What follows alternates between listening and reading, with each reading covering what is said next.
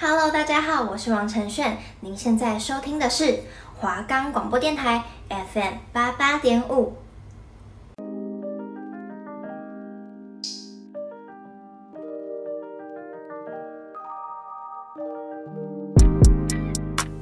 每周五下午一点到一点半，秀蕾、安娜、阿豪、阿西带你一同探索过去、现在、未来，让你对人生不再迷惘。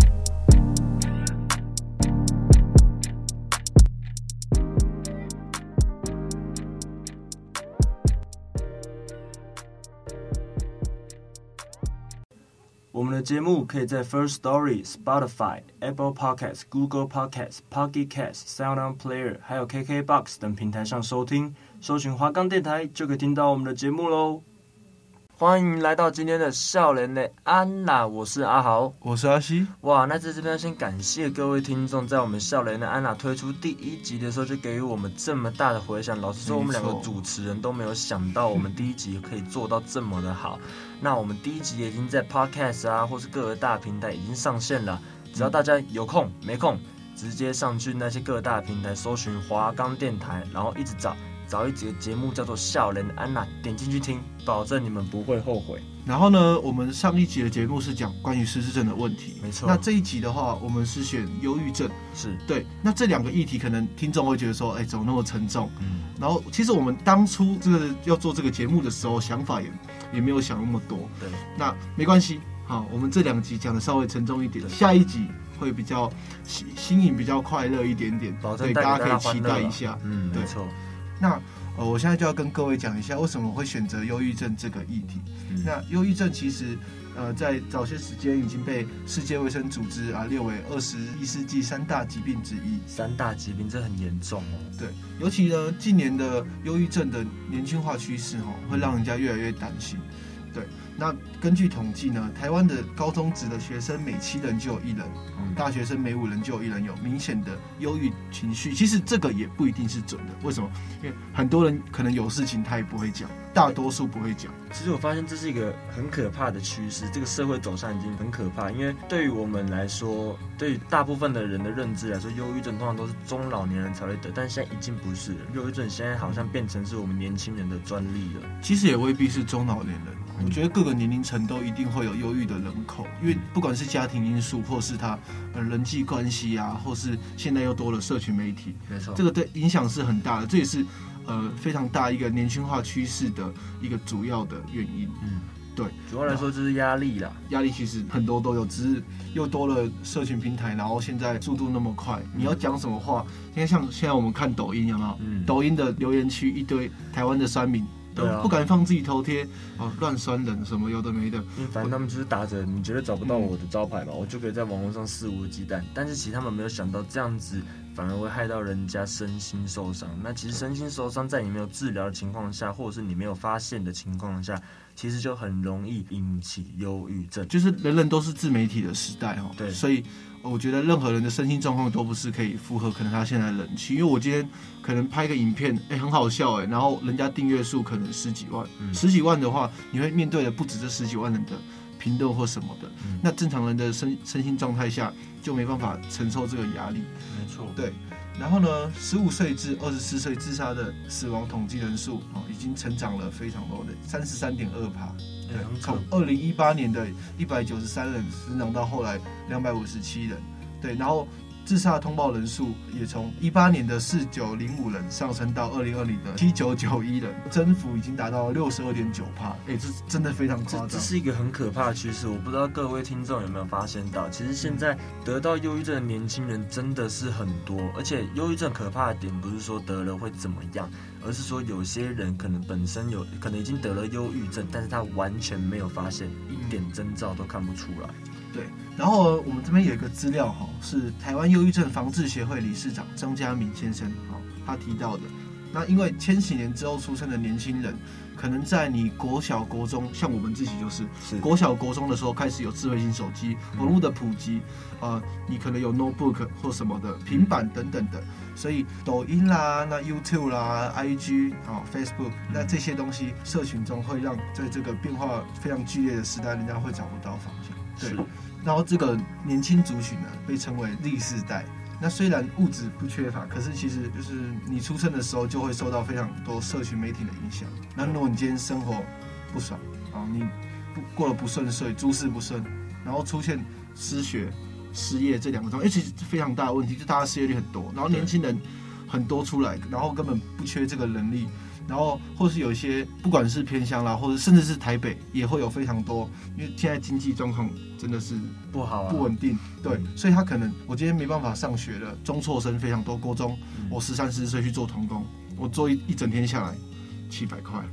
其实中辍生也是一个蛮大的问题。如果中辍生你没有好好的去辅导他的话，他很有可能将来也不是指那个中辍生会怎么样，只是中辍生如果你没有好好辅导他的话。很容易他会得到忧郁症，或者是有自杀的念头，因为其实中作生在忧郁症的那个分布里面算是高风险群的。嗯，没错。然后因为现在哈，你去做童工或是什么，你一天的薪水就是这样。可是其实简单从车价上面来看，你就知道其实现在通膨就是慢慢的在成长。光是以前到现在成长了，我觉得至少三十趴以上。嗯，对。所以你不可能叫他说哦，你就是要感恩要知足。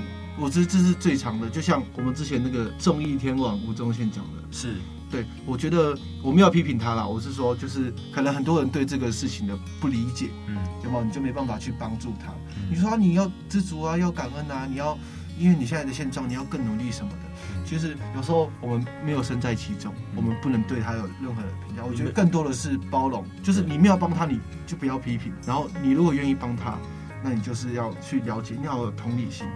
你没有办法，你没有办法了解说他自己面对的痛苦了。那其实对于我们忧郁症的人来说，我们先带给大家、带听众了解一下得忧郁症会有什么症状好了。因为其实忧郁症症状，如果你没有仔细去观察的话，其实很难被察觉出你有忧郁症。所以很多其实很多例子啊，很多当事人得忧郁症的人，他其实不知道自己有忧郁症，而是家人开始发现他有一些奇怪的行径之后，才带他去检查，才发现说啊，原来你得忧郁症，但是你不知道，对。那像忧郁症的八大前兆呢，就是持续悲伤，哦，在一天之中就持续非常的时间。可能我今天一早起床我就心情很不好，对，易怒，好，异常焦虑，或是情情绪极端的变化，就是可能是你工作压力很大，有没有？嗯，诸事不顺，啊，房贷、车贷等等的，嗯，你可能以前是喜欢出去运动啊，或是你喜欢打游戏等等的，你的喜好，或是任何的事情都没办法让你觉得很开心，嗯。啊，第四点其实是非常常见的，就是你会失眠，睡眠品质差。是我可能今天睡一睡两个小时，我就焦虑，我就起来了。对对，然后体重减轻或上升，我今天真的心情不好，我吃不下哦，或是或是我心情真的很差，我一直吃、嗯、一直吃。然后还有就是，忧郁症的人很容易有精神不集中啊、疲累、没有活力，或是注意力减退的现象。但其实他们有这些症状的时候，他们并不会知道说这些症状跟忧郁症其实是有关系的。那再来就是。得到忧郁症的人，他会对生活有无助感，他不知道他的生活该怎么活，也不知道他的生活该怎么过。他每天就是一起床就等睡觉，然后隔天起床再等睡觉，然后对任何事情他都觉得很悲观，他没有办法正面去思考。再来就是最严重的，到后期的时候，忧郁症的人会有寻短或者说想要自杀的念头，这是最危险也是最严重。现现在在我们台湾的年轻人社会里面是最严重的问题。那刚刚呢，我们已经带各位了解到，你看。忧郁症会发生的前兆，或是造成这个的问题。对，那我们现在要带各位了解一下，忧郁症会发生什么改变及影响，就是分享一些实际的例子啊。那就是我有一个亲戚啊，他一直以来他的想法，他跟我不同辈，他是我的所以类似阿姨那一辈。那他其实一直都很乐观，然后看什么事情也都很快乐，就是他看起来好像都没有什么烦恼。但是一直到后来啊，他的小孩生病之后，因为他有三个小孩，然后他的三个小孩就是都是有一样问题，就是遗传性的疾病。然后小孩也好像就是有时候生病治疗的时候，那当然做妈妈看的一定是难过嘛。那可能从这个时候开始，他就开始有一点就是看事情悲观啊，然后觉得自己很对不起小孩啊。那你如果用这种想法来看所有事情的话，那其实很容易就会有那种忧郁症的前兆。但是他其实不知道，他也不知道自己可能快得忧郁症了。他就从那个时候开始看任何事情都很悲观，然后脾气呀什么的也都开始越来越差，越来越差这样。但是我的那个类似像阿姨，她有一个抒发管道，就是她会，因为她跟我妈妈很好，所以她会打给我妈妈来跟她聊天。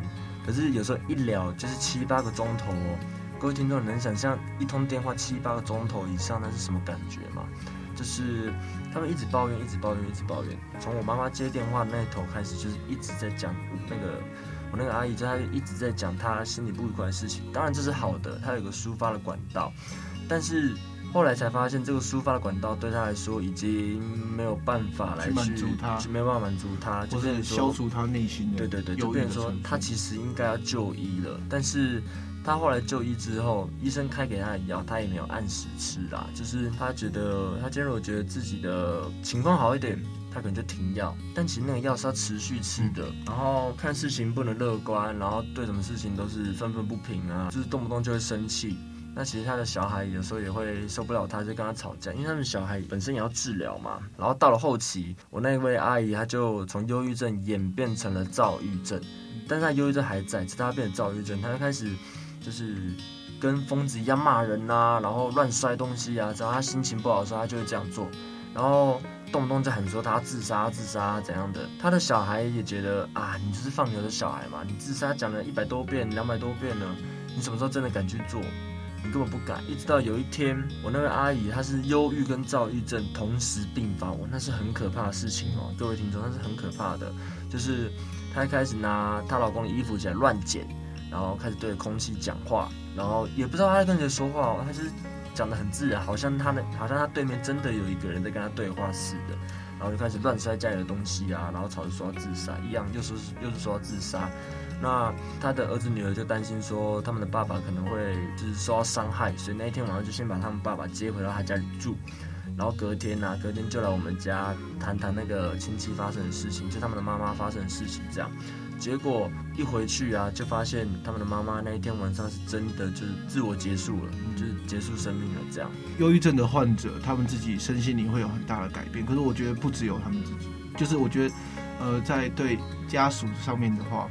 的压力是是更大的，嗯，就是就像你刚才讲的，妈妈可能会听阿姨会讲讲很多，会去聊天什么的。可是其实你当你今天一整天是正常的，然后你可能下班之后，你一直去接受这种负面的讯息，一直接受负面的讯息，你就很容易被那个压倒。所以我觉得他的小孩啊，那时候其实也不能说是他们的问题，你知道吗？就是已经被这种负能量被一直压住了。当然当然，如果正常人受到一就同时这么多负能量压在你身上，正常人当然是没办法承受，一定会爆发嘛。嗯，然后就像我前阵子有一个朋友，呃，以前高中的朋友，他也是非非常严重。那他的他的案例呢，我其实比较不知道是不是能说是忧郁症，因为其实他的出发点非常的奇怪。嗯，对，就是他可能觉得大家都不跟他做朋友，或是怎么样，所以呢，他就是采取情绪勒索。嗯，然后每天都在 po 一些非常负面的文。然后会二十四小时，他都不睡觉哦。那二十四小时一直吸你的电话，哦，比如说，呃，我今天打给阿豪好了，打给阿豪打完了，然后之后再去打给，呃，我的其他朋友啊，打一大堆。对，他每天就是这样子，然后就给人家会有非常大的心理压力。他甚至会在呃 IG 上面 po 文说，呃，谁来救救我？我不行了，大家都不接电话。嗯，那你们等下如果七点。不打给我，或是不来哪边哪边找我，我就要结束了。我就结束给你看了。对，那就是那那就是情绪勒索。情绪勒索，我也是蛮反感。那假如今天我电话不接了，然后呢，我电话不接，你会自我结束。我今天电话接了，你听得不开心，你又你你又想要自我了断，那那这样不是怎么样都是要我负责吗？对啊，就把人家搞到很尴尬的地方。其实也不能怪他们，因为他们已经得了忧郁症。但是正常人如果没有受过特殊的教育的话，对于忧郁症跟他们相处起来，其实有时候也是压力会蛮大的，因为他们会一直把他们压力压在你身上。那你也不能说就是不管他了，因为我们因为怕他说可能动不动就说要自我了解啊什么。当然这种话，我相信讲久了，是不是真的有一天真的会有勇气去做了？所以，我们当然就是要尽可能的去陪着他，但是陪着他，他就会把他有时候负面情绪发泄在我们身上，变成就是说我们就不好过这样。然后刚刚分享的都是我们身边发生的例，那我们现在再分享一个知名的案例。嗯，对，不知道大家有没有听过 Linkin Park？肯定有啦，这么有名的乐团，听了多少年？那他的什么呃 Number 啊这些这些知名的歌曲，那他们的乐团有一个非常灵魂的人物，就是他们的主唱 Chester。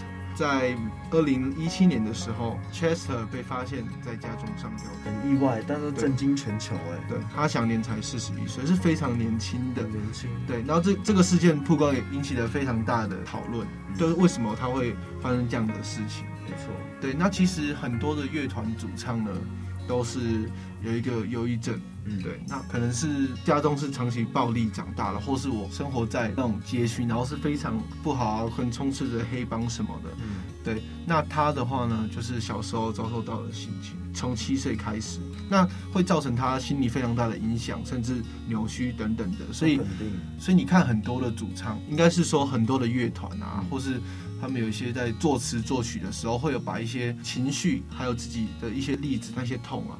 投入到他的创作里面，没错。然后呢，因为他 Chester 他的父母是离异的，爸爸是负责照顾他嘛，然后工作非常忙，所以会造成他小时候就是没有人照顾，然后他十十一岁的时候就开始吸大嘛，意思是说得不到父爱母爱啦。对，就是没有人要管他，然后他又遭受常年遭受到了这种性侵啊，又被打。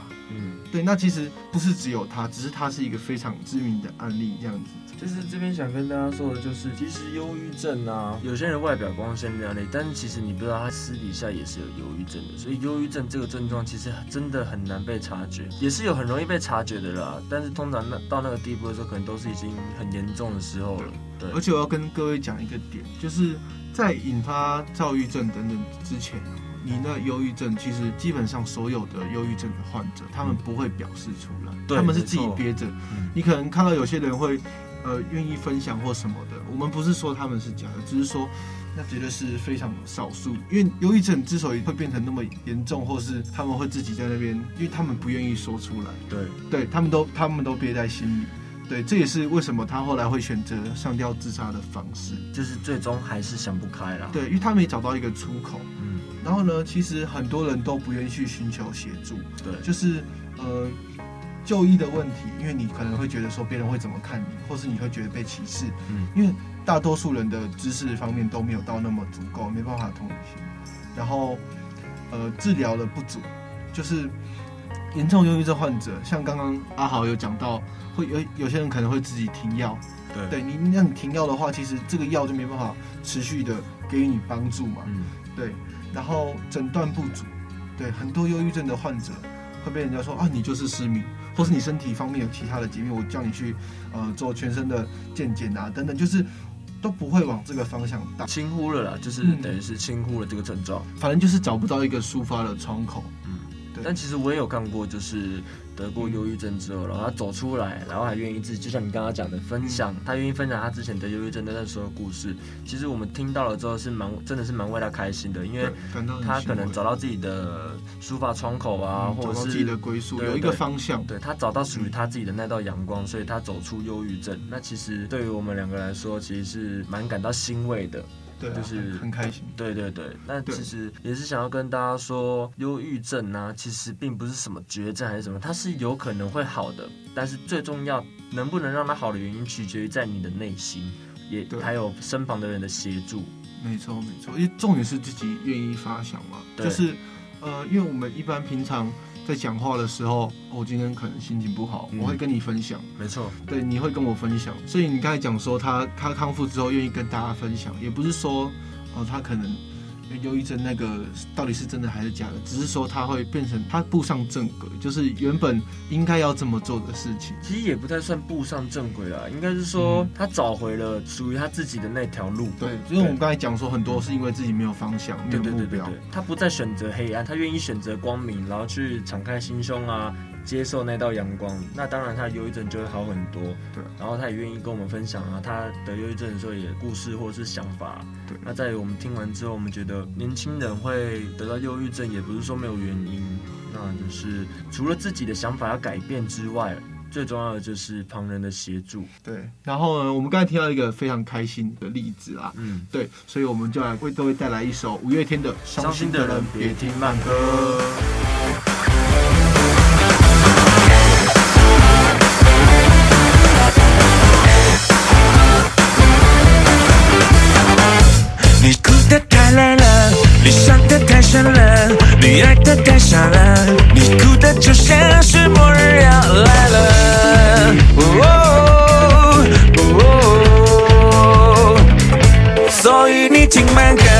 and my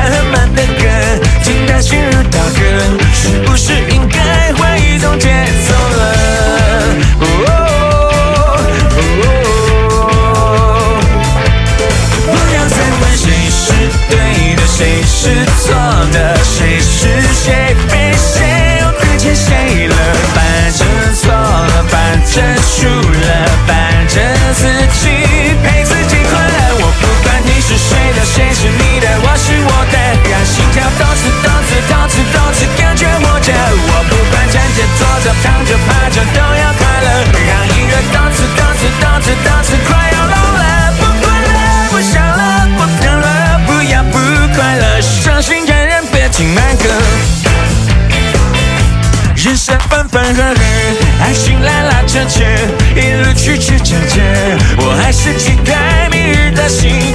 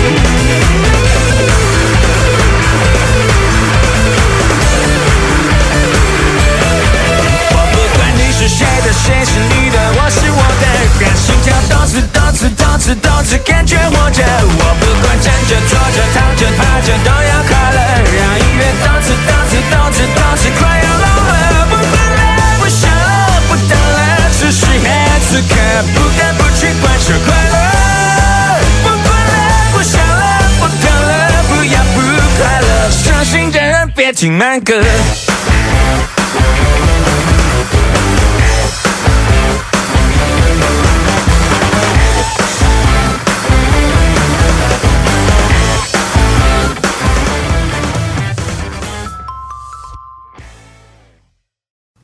好，欢迎回来，笑人的安娜。不知道大家刚刚听完那首歌之后，心情有没有觉得愉快一点、开心一点呢？没错，就像歌词写的。伤心的人绝对不要听慢歌，因为很多伤心的人或是心情低落的人啊，他们会去找一些歌词跟他们心境比较类似、比较忧郁的。对对对对，那当然那些歌词跟他们心境类似的歌曲，一定不会是快乐的歌嘛，一定都是慢歌或者是那种抒情歌。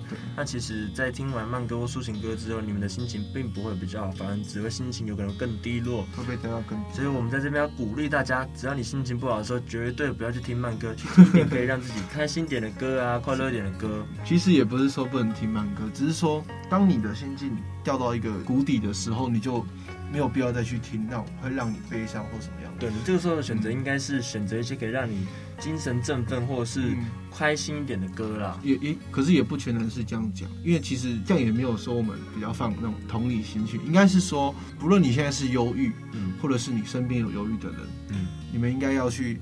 彼此倾听，然后彼此多多的讨论，因为其实有些事情你憋在心里面不讲的话，那永远都不会找到出口，而且你只会更难受而已。所以这边鼓励的是，大家一定要把心里不开心的事情说出来，跟自己身边的朋友、欸、这其实是非常简单的，对，就是从小到大，爸爸妈妈可能都会这样子跟我们讲。但是忧郁症的人就是很难去，嗯，很难去做到这一点啦、啊。是是是，就是需要旁人的帮助，不管是家属或是朋友，嗯，对。那其实我们就要跟家属讲喽，或是朋友。嗯在相处上呢，有一个三不守则。没错，分享给你们知道。嗯，不强迫，不逃避，不给压力，才会减少他们的刺激。当然，我们知道家属跟朋友的相处上一定会有压力。嗯，但是呃，我相信大家可以慢慢的、慢慢的往前推进。对。然后在讲完三不政策之后，我们也要分享给大家说，陪伴忧郁症患者的时候有几点很重要。第一个就是倾听，你们要倾听忧郁症的患者，让他了解事情现在不好，但并不代表未来不会好。